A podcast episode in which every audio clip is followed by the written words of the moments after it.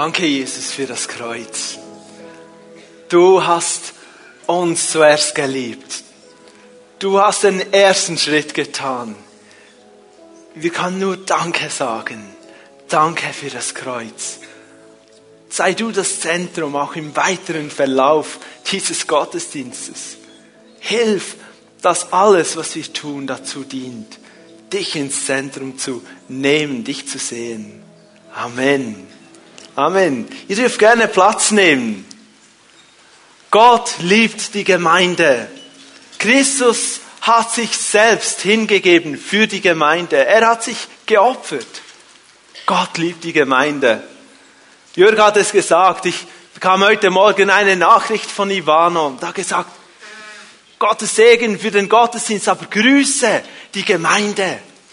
Von Ivano und Barbara, unseren Gemeindeleitern, herzliche Grüße an die Gemeinde.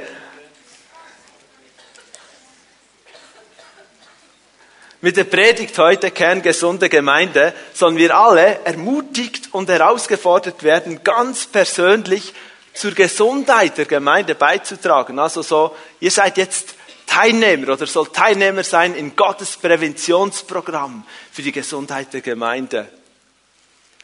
Ich lese aus dem ersten Petrusbrief, den Predigtext 1. Petrus 3, die Verse 8 bis 12 können das mit aufschlagen.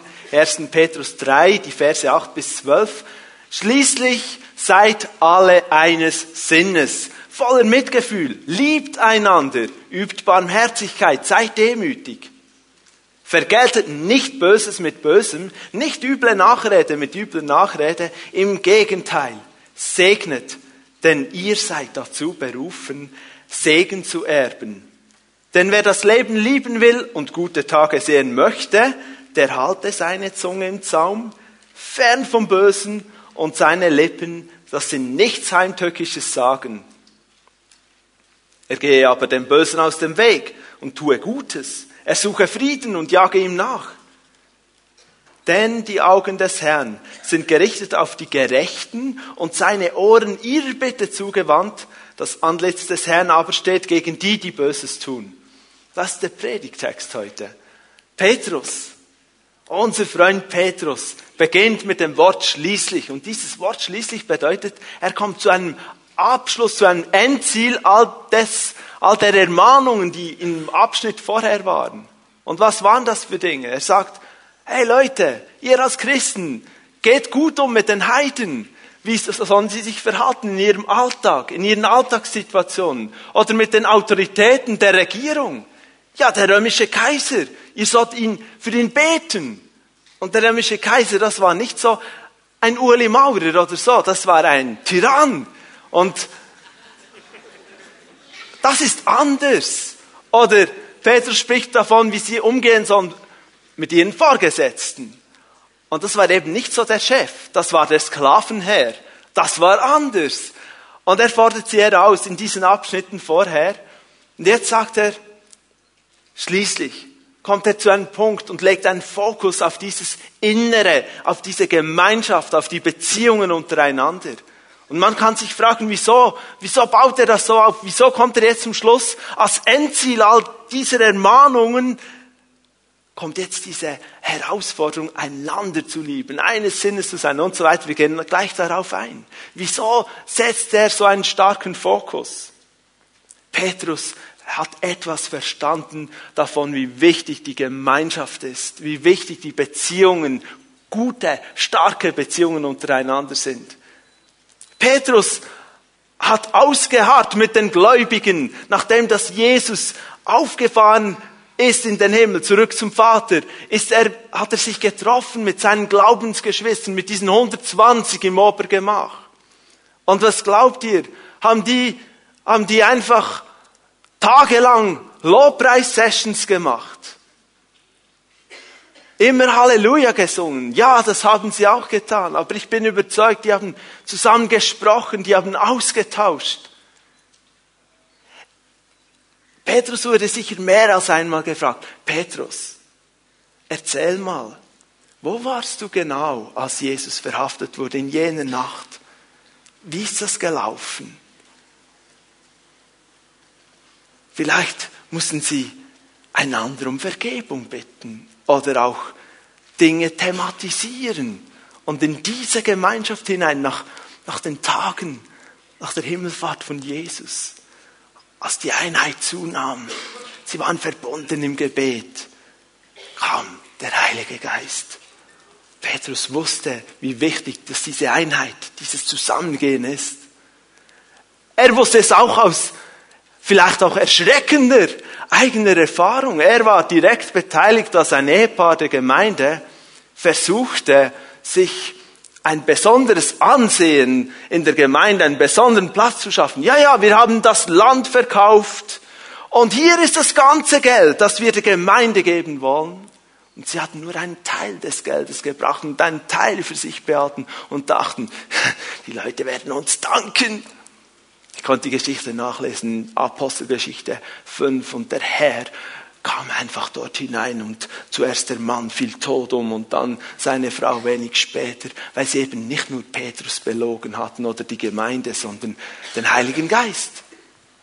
Petrus hat dort etwas vielleicht sehr erschreckend, aber er hat verstanden Einheit und, und die Liebe und die Echtheit in dieser Gemeinschaft, das muss unversehrt bleiben, eben gesund, dieser Kern muss gesund bleiben. Dann hat er sicher noch gewusst, Jesus hat gesagt, an der Liebe, die ihr habt untereinander, wird die Welt sehen, ihr seid meine Jünger, ihr seid es. Oder diese Stelle, dass Jesus gesagt hat, wenn ein Reich in sich gespalten ist, dann kann dieses Reich keinen Bestand haben. Markus 3, Vers 24 und 25. Und wenn eine Familie in sich gespalten ist, dann wird diese Familie keinen Bestand haben. Er wusste das. Wie ist es? Ein Vater, den ganzen Tag hat er gearbeitet. Dienstag oder Mittwochabend ist noch Hauszellentreffen. Er ist Leiter muss das Treffen vorbereiten. Dafür hat er seine Mittagszeit eingesetzt, hat sich zurückgezogen, nochmals die Predigt studiert, die wichtigsten Punkte aufgenommen, hat gesagt, Herr, segne meine Hauszelle. Und dann am Nachmittag hat er eine wichtige Sitzung, sagt, Herr, ich brauche deine Weisheit. Kommt nach Hause, um sechs Uhr, halb sieben. Die Mutter Nachmittag ebenso Spontanseelsorge, eine Nachbarin kommt vorbei, sie setzt sich ein, weil sie ihren Herrn liebt. Kinder kommen nach Hause und hatten Konflikte in der Schule und sie wollten es gut lösen.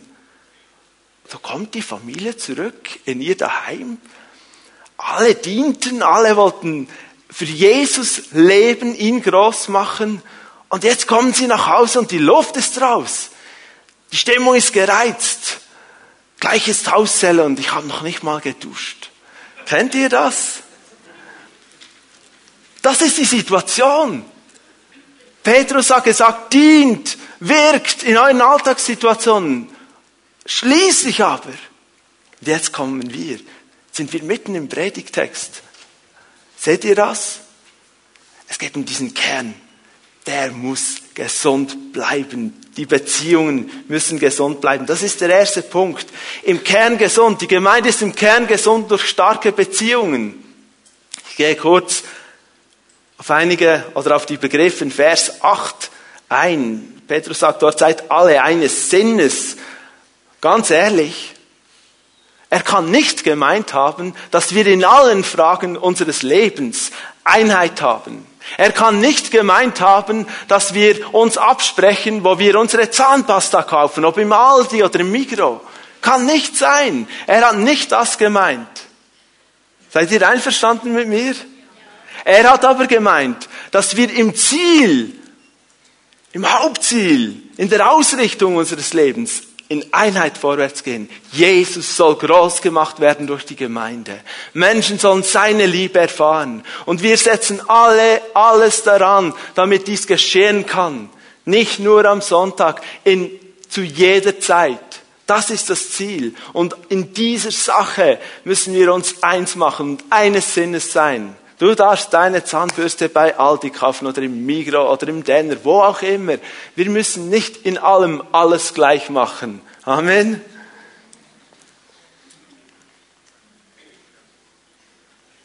Voller Mitgefühl sein. Mitgefühl heißt mitfühlen. Weißt du, es gibt ja diese Situationen, da kommen Menschen in Notsituationen und du sagst, ja, das sieht man ja, warum das geschehen ist. Und da magst du recht haben. Aber mitfühlen heißt, du versuchst dich trotzdem, trotzdem in die Lage dieser Person, in dein Gegenüber, in deinen Bruder, Schwester hineinzuversetzen und zu, zu überlegen, wie geht es jetzt dem in dieser Situation? Und mitzufühlen und mitzutragen. Vielleicht weiß er ja schon, ich habe mich selber in diese Sache hinein manövriert. Und er ist dankbar für dein Mitgefühl. Du musst ihn nicht verstehen, nur mitfühlen. Paulus schreibt an die Römer, Römer 12, Vers 15, freut euch mit denen, die sich freuen. Und weint mit denen, die weinen.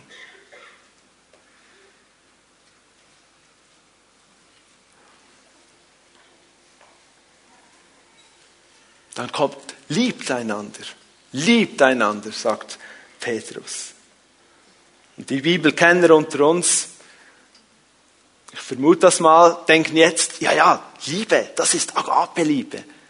Diese göttliche Liebe, die nur Gott geben kann und die bedingungslos ist und die, die mir hilft, mein Gegenüber zu lieben, das ich eigentlich gar nicht mag und so.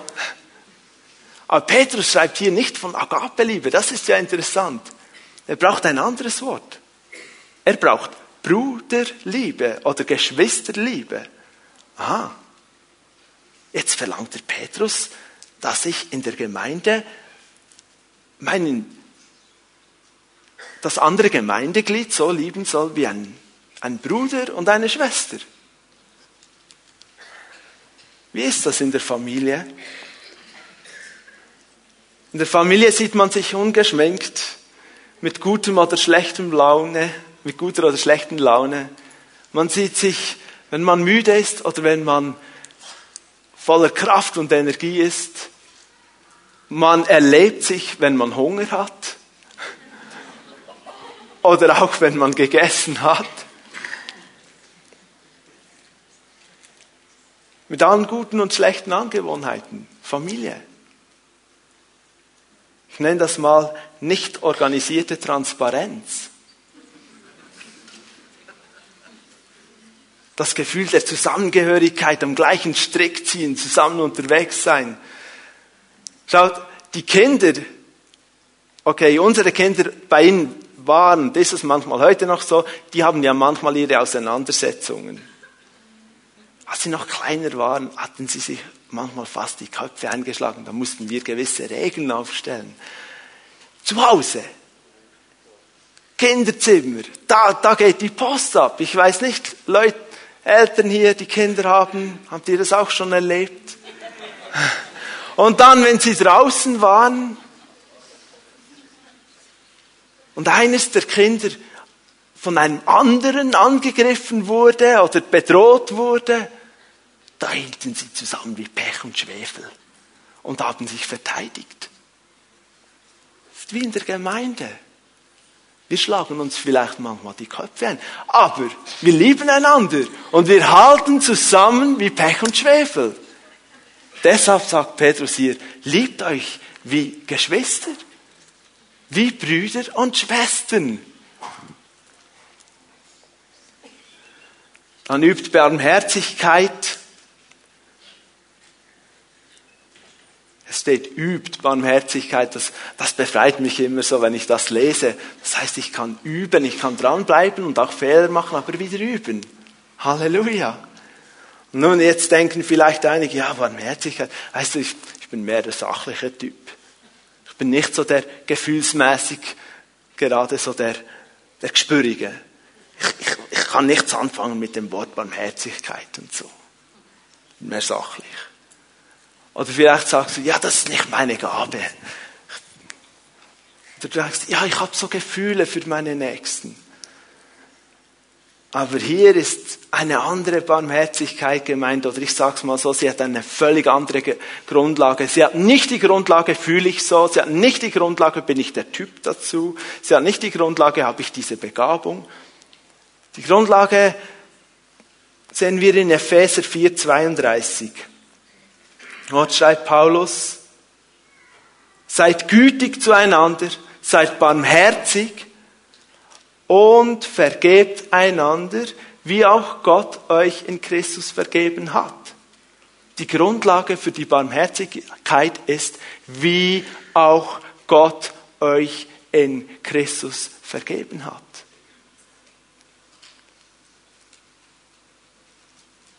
Es mag schwierige Situationen geben und du denkst, ich, der regt mich auf. Würde der nur so und so und so.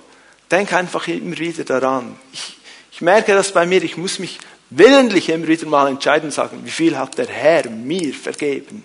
Mir vergeben. Wie barmherzig geht Gott mit mir um? Und auf dieser Ebene sind wir barmherzig miteinander. Barmherzig. Dann noch demütig.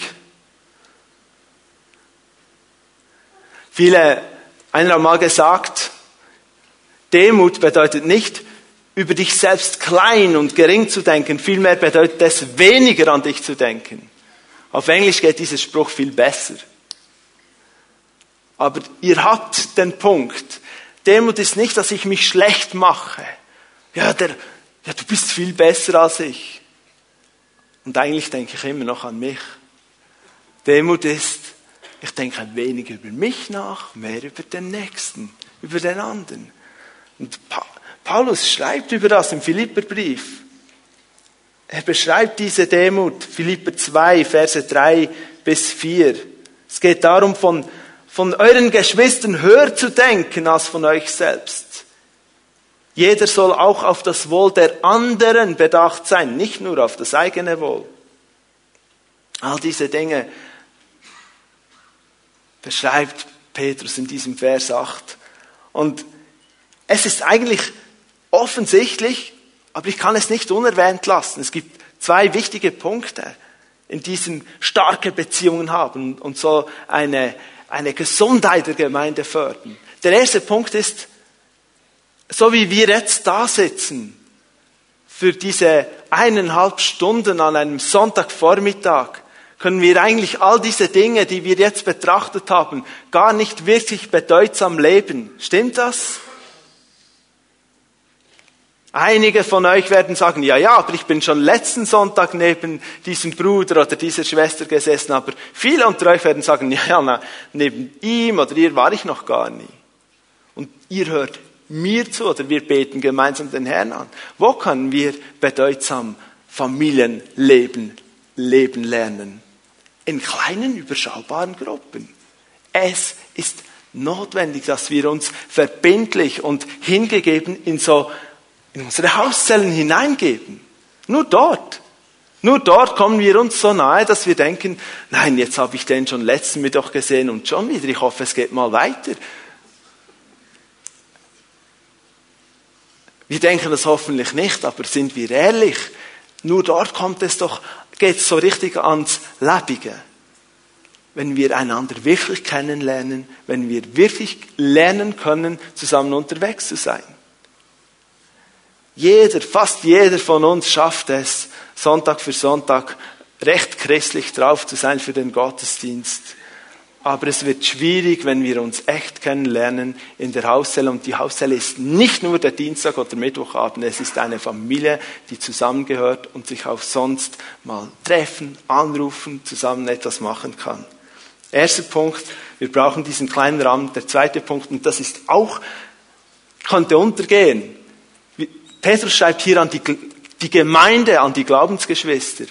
Und um das zu tun, was hier beschrieben ist, musst du zuerst zu der Familie Gottes gehören. Du musst zuerst, wir können das nicht leben, wenn wir nicht einen himmlischen Vater haben, an den wir uns zuerst wenden können. Und wie kommst du in die Familie Gottes? Du kommst in die Familie Gottes, indem du an Jesus als Erlöser, als deinen Herrn glaubst. Du kommst in die Familie Gottes, indem du dein Leben ihm anvertraust, indem du ihn annimmst und ihm Glauben schenkst. Johannes 1, 12 sagt, all denen jedoch, die ihn aufnahmen und an seinen Namen glaubten, gab er das Recht oder die Vollmacht oder die Autorität, Gottes Kinder zu werden. So kommt man in die Familie Gottes. Und vielleicht sitzt du heute Morgen hier und du sagst, ja, ja, ich, ich weiß schon, um was es etwa geht im christlichen Glauben. Aber ich habe Jesus noch nicht angenommen. Wenn du von dieser liebevollen, starken Gemeinschaft profitieren willst, komm in die Familie Gottes. Nimm Jesus an als deinen Herrn und Erlöser. Und nur so wird es auch möglich sein. Wir werden das noch sehen. Wir brauchen so oft diesen himmlischen Vater, wo wir sagen können, ja Vater, danke, dass du mich daran erinnerst, dass du mir viel vergeben hast. Ich will auch so leben. Ich will auch viel vergeben. Amen. Nun, Petrus hat ja nicht gesagt, es wäre schön, wenn. Er hat gesagt, macht es, tut es, lebt darin. Das ist eigentlich das Normale. Das ist der Standard der Gemeinde. Wow, was ist denn, wenn es trotzdem zu Verletzungen oder Missverständnissen kommt, bis hin zu vielleicht auch Bosartigkeiten in der Gemeinde? Das führt uns zum nächsten Vers und auch zum nächsten Hauptpunkt. Ich nenne den nächsten Hauptpunkt im Kern gesund durch segnendes Gebet. Nochmals, Petrus sagt, vergeltet nicht Böses mit Bösem, nicht üble Nachrede mit übler Nachrede. Segnet, denn ihr seid dazu berufen, Segen zu erben. Wisst ihr, Dinge stehen nicht in der Bibel nur, um die Lücken zu füllen. Dinge stehen nicht in der Bibel nur, weil man denkt, ja, das tönt jetzt auch noch gut. Hier geht's um Glaubensgeschwister, um die Gemeinde und es geht darum, dass scheinbar Böses geschehen kann. Sonst müsste Petrus nicht schreiben, vergeltet Böses nicht mit Bösem. Seid ihr einverstanden? Es steht da, weil es passiert. Die Bibel ist realistisch. Sie zeichnet nicht ein Bild des Menschen, der es einfach eigentlich gut meint. Weil wenn es so wäre, würde hier nicht stehen, wir sollen nicht Böses mit Bösem vergelten. Das kann vorkommen. Es kann vorkommen. Was sind die Wege der Vergeltung? Es hat mal einer gesagt, es gibt drei Wege zu reagieren, zu vergelten. Der erste Weg ist der teuflische Weg. Das bedeutet, der teuflische Weg ist, wenn Gutes mit Bösem vergolten wird. Gutes mit Bösem. Gutes geschieht dir, du gibst Böses zurück. Kommt aus der Hölle. Würde ich nicht wählen. Der menschliche Weg bedeutet, Böses vergelte ich mit Bösem, Gutes vergelte ich mit Gutem. Und der göttliche Weg ist, Gutes und Böses mit Gutem vergelten. Und wisst ihr, Gott sieht uns dort, auf diesem dritten Weg. Er will uns dort haben. Wenn wir diesen Weg gehen, zeigt dies, dass wir Söhne und Töchter des Vaters im Himmel sind. Denn auch er sagt, Jesus in Matthäus 5, 45,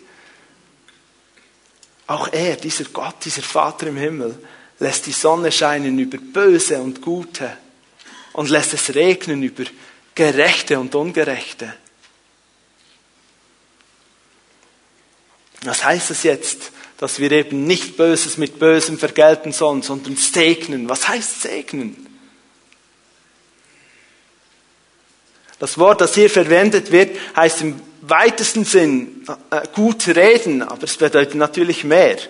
Im Alten Testament wurde, in der Sprache des Alten Testaments wurde das gleiche Wort gebraucht für segnen und niederknien.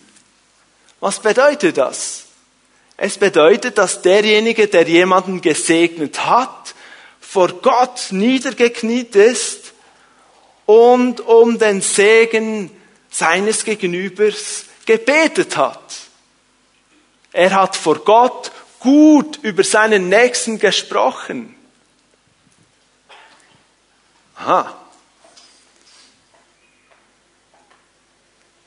Scheint doch nicht so ein leichtfertiges Gottes Sagen zu sein. Da ist etwas dahinter. Der Segen Gottes ist wie ein Dekret, kann nicht rückgängig gemacht werden. Also Gott zieht ihn zurück. Aber Bileam, der konnte das Volk Israel nicht verfluchen, weil es gesegnet war von Gott. kann der jetzt sagen, ja, das ist fast wie Fürbitte tun für einen Menschen. Und das stimmt, das ist ähnlich. Fürbitte ist nur viel spezifischer, wenn ich für einen Menschen bete. Herr, schenke ihm oder ihr Durchbruch. Herr, du siehst diese Not, diese Krankheitsnot, ich bete, dass du dort eingreifst. Der Segen ist allgemein, so alles überdeckend. In jedem Bereich seines Lebens soll es der Person, die ich jetzt segne, gut gehen. Das ist der Unterschied. Und ich habe mir überlegt, wow, so einfach scheint das nicht zu sein, zu segnen, statt das Böse heimzuzahlen. Weil, wenn ich verletzt werde, sagt hier die Bibel, dann segne. Gib nicht zurück, segne. Das bedeutet also, ich gehe zum Herrn, innerlich knie ich nieder oder auch äußerlich, richtig. Vielleicht bin ich nicht an einem Ort, wo ich das tun kann. Vielleicht wurde ich verletzt am Arbeitsplatz. Vielleicht ist dann, muss ich zur Toilette und beten. Kann ich vielleicht auch nicht niederknien. Ist vom Herzen, ich knie nieder und ich komme vor den Herrn. Und dann sage ich, Herr, dieser Mann, diese Frau hat mich verletzt, aber ich bete jetzt um Segen in ihrem Leben. Lass es in ihrem Leben gut werden. Gib ihr Erfolg in jedem Bereich. Lass ihn den Beruf weiterkommen. Gib ihm mehr Lohn Ende Jahr. Herr, ich bete, dass seine Ehe gut ist. Ich bete, dass seine Kinder gut sind in der Schule. Ich bete, oh, das alte Auto, das er hat, Herr. Schenk ihm ein neues, ein größeres, ein besseres. Und alle Bereiche, die dir in den Sinn kommen. Ich merke, das fällt mir schwer. Fast unmöglich. Wie einfach ist doch die Fürbitte, in Anführungsstrichen, weil es ist keine biblische Fürbitte, die wir dann so oft tun. Ja, ja, die Bibel sagt, segne deine Feinde. Herr, du siehst diesen Mann. Der hat so eine quere Haltung. Und überhaupt, jedes Mal, wenn ich ihn sehe im Gottesdienst, der tut so, als wäre er Christ. Aber eigentlich ist es gar nicht. Überführe ihn. Nennen wir manchmal Fürbitte ist es nicht, ist nicht biblisch, dass wenn wir das so tun. Und die Bibel spricht nicht, wir sollen Fürbitte tun. Sonst stehen wir ja in der Versuchung, genau für diese Situation zu beten, wo wir verletzt wurden. Wir sollen segnen, alle Bereiche. Und wenn wir das wirklich tun, dann passiert etwas. Dann kommen wir nämlich vor den Herrn und sagen, Herr, ich kann nicht. Hilf mir. Nimm meinen Zorn weg.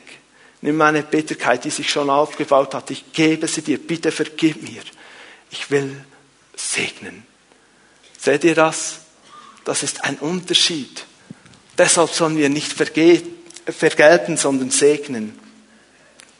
Ja, und wir sind gesegnet. Wir haben etwas erhalten. Hier steht, ihr werdet den Segen erben. Im Alten Testament sehen wir diejenigen, die den Segen erbten. Wer war das? Wer bekam den Segen? Die Erstgeborenen. Eigentlich heißt hier, ihr alle, die Jesus Christus angenommen habt, gehört zu den Erstgeborenen, den Gesegneten, denen, die das Reich erben werden. Und die Bibel sagt, ja, Halleluja, allerdings. Die Bibel sagt, in Christus sind wir schon gesegnet. Epheser 1, 3. Gepriesen sei Gott, der Vater unseres Herrn Jesus Christus.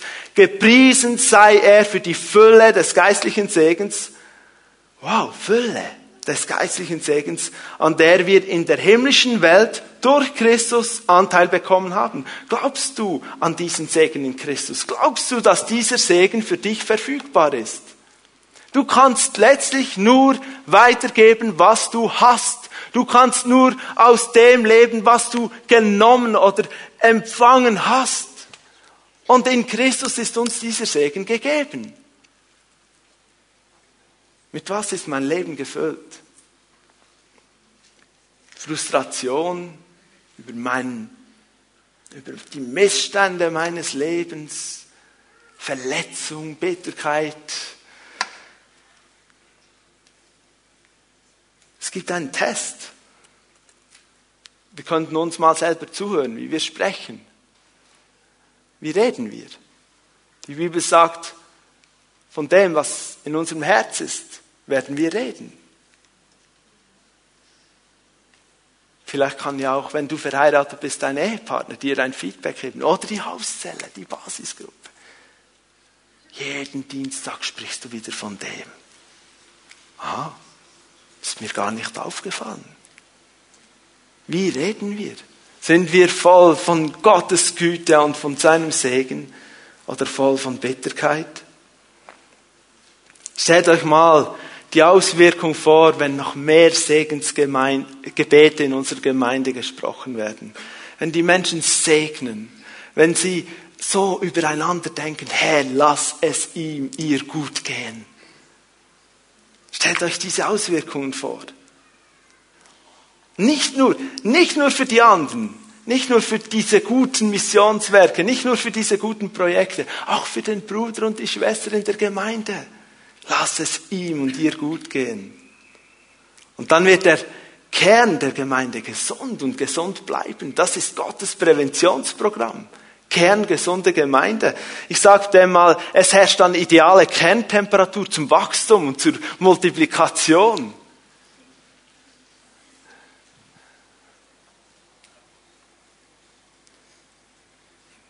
Eng verbunden mit dem Segnen ist der Umgang mit Worten im Allgemeinen. Da kommt Petrus gleich im nächsten Vers darauf zu sprechen und ich habe diesen dritten Hauptpunkt genannt, im Kern gesund durch Reden zum Leben.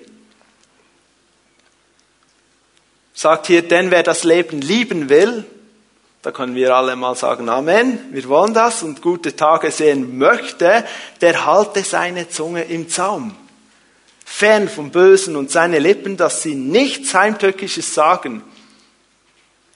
Petrus zitiert, das, zitiert hier das Alte Testament. Er nimmt aus Psalm 34, Vers, ab Vers 13, der König David geschrieben hat, nimmt er diesen Psalm, Verse 10, 11 und 12, also die nächsten drei Verse kommen aus diesem Psalm. Und König David, als er den Psalm geschrieben hat, der hat der hat gesagt, du hast, mir, du hast mich gerettet. Er war wirklich gerade in einer Notsituation entkommen. Ihr könnt das lesen zu Hause. Und er hat gesagt, wer das Leben sehen will und hat gemeint, dieses natürliche Leben hier und jetzt. Aber Petrus macht jetzt eine Erweiterung eigentlich dieses Psalmwort, sagt, das geistliche Leben, das von Gott kommt, Zoe in Griechisch, das ist ein Leben, das Gott schenkt, das übersprudelnd ist, bis hin in die Ewigkeit. Wer dieses Leben haben will, halte seine Zunge im Zaum. Er eröffnet eine Dimension. Es geht nicht nur, nicht nur um diese 80, 90 oder 100 Jahre oder was auch immer hier. Es geht um die Ewigkeit. Deine Worte bestimmen, was mit deiner Ewigkeit geschieht. Oh, Sprüche 18, Vers 21. Sprüche 18, Vers 21. Tod und Leben sind in der Gewalt der Zunge. Und wer sie liebevoll gebraucht, also die Zunge liebevoll gebraucht, nährt sich von ihrer Frucht. Reden zum Leben oder reden zum Tod. Und wenn Petrus hier sagt, halt deine Zunge im Zaum und fern vom Bösen, meint er wirklich fern vom Bösen, wirklich weg, zeitlich und räumlich könnte man sagen. Kennt ihr die Aussage, böse Zungen behaupten? Und dann folgt irgendetwas. Ein Spruch, manchmal lustig, aber immer ein wenig böse. Wir Christen sollten das eigentlich nicht brauchen, weil es steht ja schon, böse Zungen behaupten.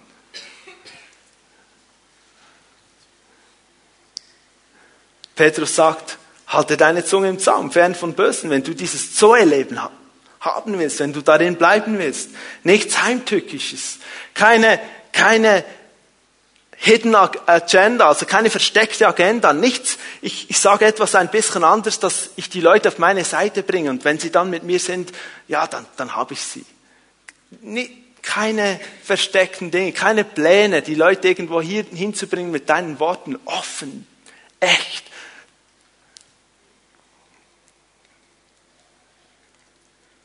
gibt nur einen Weg, wenn wir dieses Leben leben wollen. Wir müssen unser Reden beherrschen. Wir brauchen dort Hilfe von Gott. Es gibt diese Problemaussagen und ich brauche die manchmal auch. Ihr kennt das. Ich sage jetzt nicht, was ich denke. Und dann alle, die um dich herumstehen, sagen, ja mal, sag jetzt. Und dann haben wir freie Fahrt für etwas, das wir wirklich nicht hätten hätten sagen sollen. Ist ja meistens eben nicht das, was wir sagen sollten, aber wir kündigen es an. Ich sage jetzt nicht, was ich denke. Und die, die in der Heiligung schon ein wenig fortgeschrittener sind, die denken nur, ich sage jetzt nicht, was ich denke. Ist weniger verfänglich. Und dann kann auch niemand fragen, was hattest du sagen wollen? Aber hier liegt das Problem. Wenn wir falsch denken, können wir nicht richtig reden. Wenn wir falsch denken, können wir nicht richtig reden.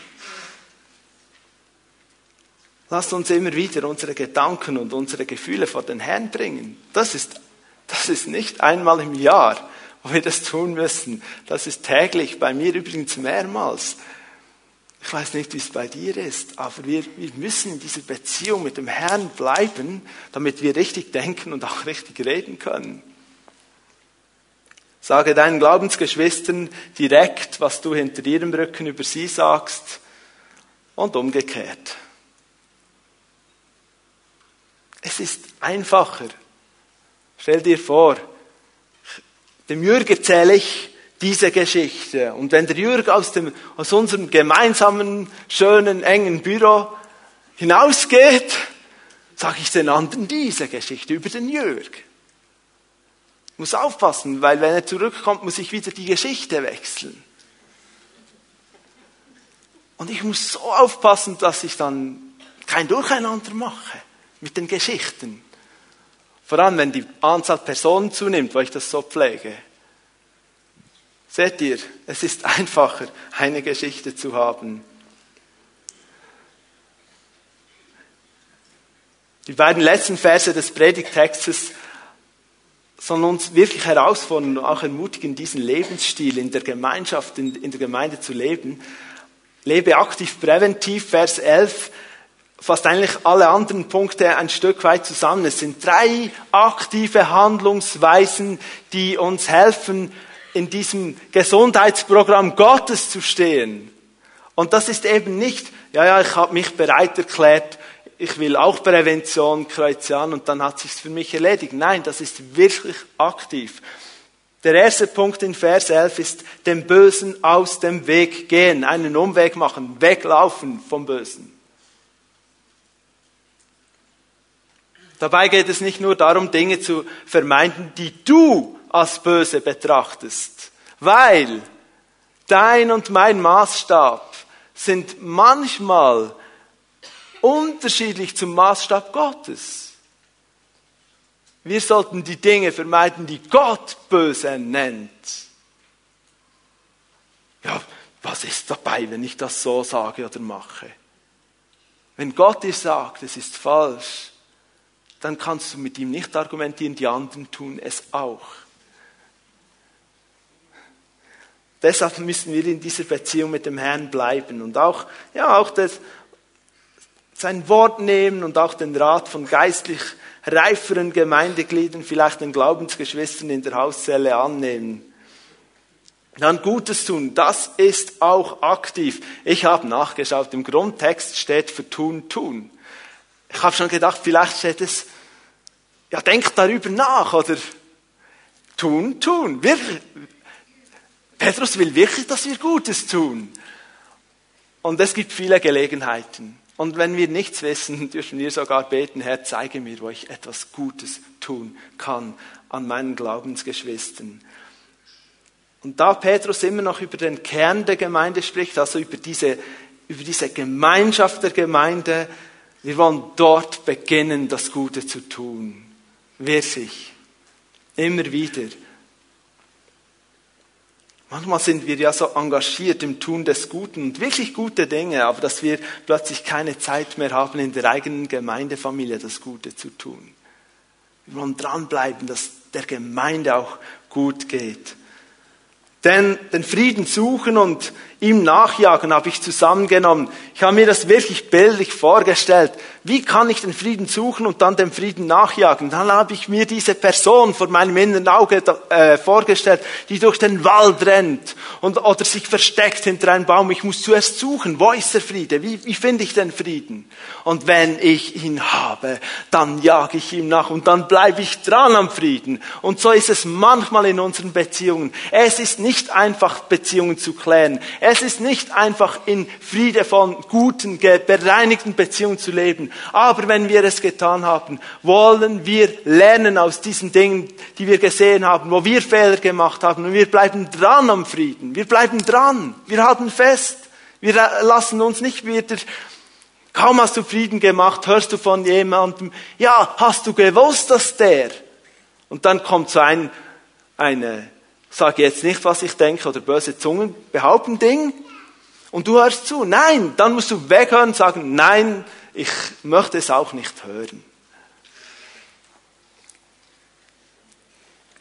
Dieses Ringen um den Frieden, um diese und diese kerngesunde Gemeinde wird in vielen Fällen heißen, auf das Recht haben zu verzichten. Ach, das ist ein Thema in meinem Leben. Wie oft muss ich hinterher dann feststellen, wie kann ich nur? Ich habe ja gar keinen Überblick. Gott hat den Überblick. Und ich war so überzeugt, ich habe Recht. Ich habe Recht. Ich nehme an, dass es, vielleicht gibt es noch jemand neben mir hier, der manchmal Recht haben will. Aber es lohnt sich, so oft auf dieses Recht haben zu verzichten, damit die Beziehungen gestärkt bleiben. Diese Liebestaten tun. So zu leben bedeutet auch, mein Ego sterben zu lassen, mein Ich, dass er immer wieder auf den Thron kommen will. Wir haben heute eine fröhliche Beerdigung gefeiert.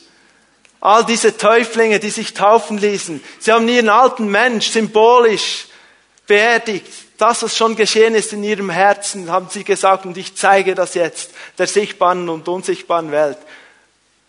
Gestorben im Grab. Wir müssen uns daran erinnern. Ich will mich daran erinnern, 14. Februar 1988, der Tom ist eigentlich da im Wasser geblieben, der Alte. Ich will das neue Leben leben. Ich will das neue Leben leben. Wir müssen uns an diese Dinge erinnern. Taufe ist so wichtig. Kannst du sagen, was geschieht mit meinem Leben? Wo gehe ich hin? Ich habe mich doch entschieden, die Wege Gottes zu gehen. Ich weiß es noch. Ja, kämpfen um den Frieden. Die Korinther, die waren ja, die waren ja wirklich verrückt. Die waren so stark auf ihr Recht, hielten so fest an ihrem Recht, dass sie so weit gingen und sich vor die weltlichen Gerichte schleppen, Geschwister. Und Paulus sagt, geht's euch noch? Schreibt in 1. Korinther 6, Vers 7, dass ihr überhaupt gegeneinander vor Gericht zieht, ist schon eine Niederlage für euch alle. Peinlich, dass ihr das so löst. Ihr könntet weise sein und Lösungen finden, untereinander. Und dann steht, warum seid ihr nicht bereit, euch Unrecht zufügen zu lassen? Warum könnt ihr es nicht ertragen, wenn jemand sich auf eure Kosten bereichert? Und ich habe gedacht, oh, darf ich das hier lesen? Ja, es ist Wort Gottes. Paulus schreibt hier eigentlich, es ist eine absolut legitime Haltung zu sagen, ich gefährde die Beziehungen und die Gemeinschaft nicht, indem ich jetzt auf meinem Recht beharre, indem ich kämpfe für mein Recht. Ich lasse es zu, dass an meinem Leben Unrecht geschieht und ich übe mich im Vergeben. Ich übe mich, ich ringe so lange vor dem Herrn, dass bis ich der Person, die mir so viel Unrecht zugefügt hat, wieder in die Augen sehen kann und von Herzen sagen kann, ich liebe dich als einen Bruder, als eine Schwester. Das ist der Maßstab Gottes. Huh, können wir das? Schaffen wir das? Sind wir überhaupt motiviert, das zu tun?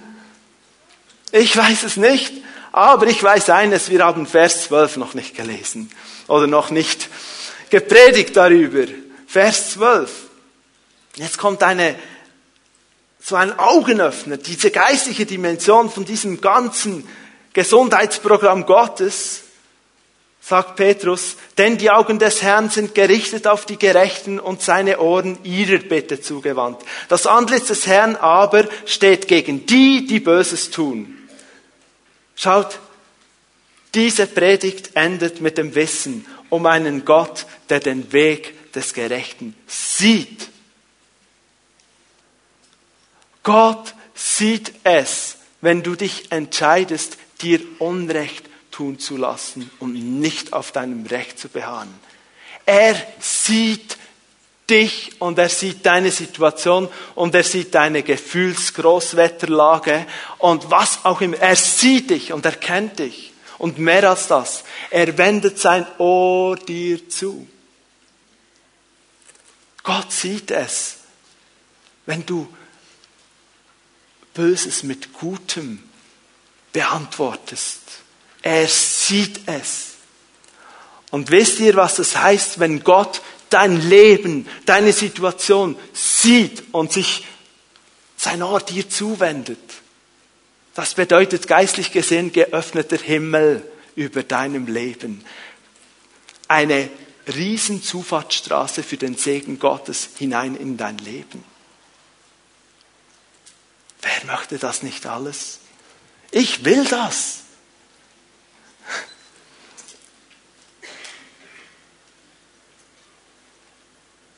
Gott sieht, wenn du dem vergibst und ihn liebst und dich übst in der Vergebung, sogar wenn derjenige, der dich verletzt hat, von seinem Fehltritt nichts mal gemerkt hat. Das gibt's. Ich bin so ein Kandidat, ich bin manchmal nicht so sensibel. Dann verletze ich jemanden und ich merke nicht mal, dass, dass ich den anderen verletzt habe. Mache ich das absichtlich? Nein. Und ich bin so dankbar, wenn es Menschen gibt, die mir vergeben ohne mich auch nur anzurufen und sagen, hey, du hast mich im Fall verletzt. Und ich übe mich auch darin. Wir müssen das lernen. Und Gott sieht es. Gott sieht es und er öffnet den Himmel. Und gleichzeitig sagt dieser Vers auch, er wendet sein Angesicht ab bei dem, der den Weg des Ungerechten geht, den menschlichen Weg. Ich vergelte Böses mit Bösem, Gutes mit Gutem. Hier steht, er wendet sein Angesicht ab. Das nenne ich mal Funkstille. Funkstille. Und du sagst, Gott, wo bist du? Und warum hörst du? Warum höre ich dich nicht mehr? Was ist los? Und du klagst.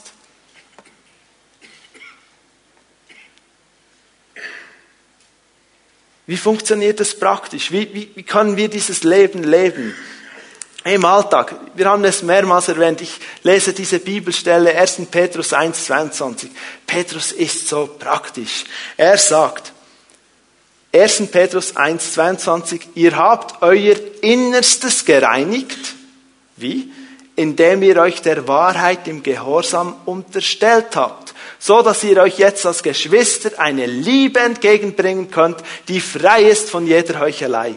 Darum hört nicht auf, einander aufrichtig und von Herzen zu lieben. Der Schlüsselbegriff hier ist im Gehorsam unterstellt. Die Unterordnung meines ganzen Lebens, jeden Lebensbereich, meiner Gedanken, meiner Pläne, meiner Ziele unter die Wahrheit Gottes, unter sein Wort, dass ich sage, du hast recht. Ich hätte es anders gewollt, ich hätte es anders gemacht, aber du hast recht. Führt dazu, dass wir in unseren Seelen, in unserem inwendigen Menschen, also im Denken, im Wollen, im, im Fühlen, rein sind, rein werden. Und es führt dazu, dass ich befähigt bin, die Geschwister zu lieben. Und zwar ohne Heuchelei. Dass ich sagen kann, ich hatte gern und es auch so meinen und es auch so leben. Es bleibt ein Krampf, wenn ich mich nicht immer wieder dem Wort Gottes und seiner Wahrheit unterstelle. Wir können nicht so leben. Niemand von uns kann sich Unrecht tun lassen und wieder vergeben, wenn wir uns nicht willentlich sagen, und jetzt unterordne ich mich, meine Gefühle, meine Einstellung in dieser Sache, Gottes Wort. Ich vertraue darauf, wenn Gott das will von mir, dann wird er mir auch die Kraft geben. Wir können das nur, wenn wir uns freiwillig Gottes Wort unterordnen. Es geht, anders geht es nicht. Da kannst du diese Predigt wegwerfen. Wirklich. Es braucht meine Entscheidung, immer wieder zu Gott zu kommen und sagen, du hast recht. Nur so. Und wenn wir es tun, dann werden wir in diesem Leben des offenen Himmels leben. In seinen Wegen gehen. Immer wieder erleben, wie Gott segnet, wie er sein Wort bestätigt. Deshalb, lasst uns, lasst uns um jeden Preis diesen Weg, der Gottes Wort hier aufzeigt. Gehen, gemeinsam gehen. Lasst uns Menschen, Mitglieder dieser Gemeinde sein, die zur Gesundheit der Gemeinde beitragen, die zu diesem kerngesunde Gemeinde fördern wollen, die dazu beitragen, dass die Gemeinde voller Segensworte ist, weil die Menschen zu Hause ihre Gemeindemitglieder, ihre Brüder und Schwestern segnen. Wisst ihr, das ist so logisch. Wenn es der Gemeinde dann im Kern gut geht, wird auch der Ausfluss, das Wirken gegen außen kraftvoll und voller Mut und Energie sein. Jeder Vater, jede Mutter weiß, wovon ich spreche. Wenn zu Hause Spannungen und Konflikte sind, da geht die Energie immer mehr weg auch für die Arbeit und für all die Aufgaben, die du sonst hast. Und die Gemeinde ist das Zuhause, dort wo die Beziehungen sind, die Hauszellen und die sollen stark sein. Starke Beziehungen, damit wir gegen außen ein starkes Zeugnis für unseren Herrn ablegen können. In unseren Alltagssituationen, in unseren Herausforderungen. Lass uns aufstehen, wir wollen beten. Darf ich bitten, dass ihr nach vorne kommt, Lobpreisteam. Und uns ausrichten fürs Gebet. Gottesdienst ist bald zu Ende, aber das ist ein wichtiger Moment. Petrus hat hier, zeigt hier in dieser Bibelstelle so viel praktische Dinge auf. So wie ich gesagt habe, eigentlich können wir vieles gar nicht wirklich bedeutsam leben, wenn wir hier als Gemeinde versammelt sind. Ja, wir können uns, wenn wir nach draußen gehen, gleich dann freundlich auf Wiedersehen sagen. Wir können uns vielleicht Männer so eine Umarmung geben. Wir können vielleicht auch ein freundliches Wort austauschen und doch, das muss gelebt werden. Das ist nicht eine Momententscheidung, und ich bin überzeugt, dass während der Predigt viele gesagt haben, ja, das, das ist, stimmt für mich genau. Das, dort, dort scheitere ich, dort brauche ich Gottes Hilfe. Deshalb will ich es so machen, wir schließen unsere Augen. Ich frage einfach, ist jemand da, der sagt, ja, ich habe hier einen Punkt gehört, ich habe hier etwas gesehen, wo ich, wo ich neu in dieses Vorbeugeprogramm, dieses Präventionsprogramm hineinkommen will, dass die Gemeinde kerngesund bleibt oder wo ich überhaupt hineinkommen will, hebt doch kurz seine Hand und ich will dann beten für uns alle, die wir sagen, ich brauche das, ich, ich brauche neu diese Gnade Gottes. Ich brauche neu diese Kraft, um, um Beziehung so zu leben, wie Gott sie sieht. Danke, ich sehe diese Hände und wir sind Geschwister, wir sind Brüder und Schwestern und wir wollen den Herrn ehren, indem wir einander lieben.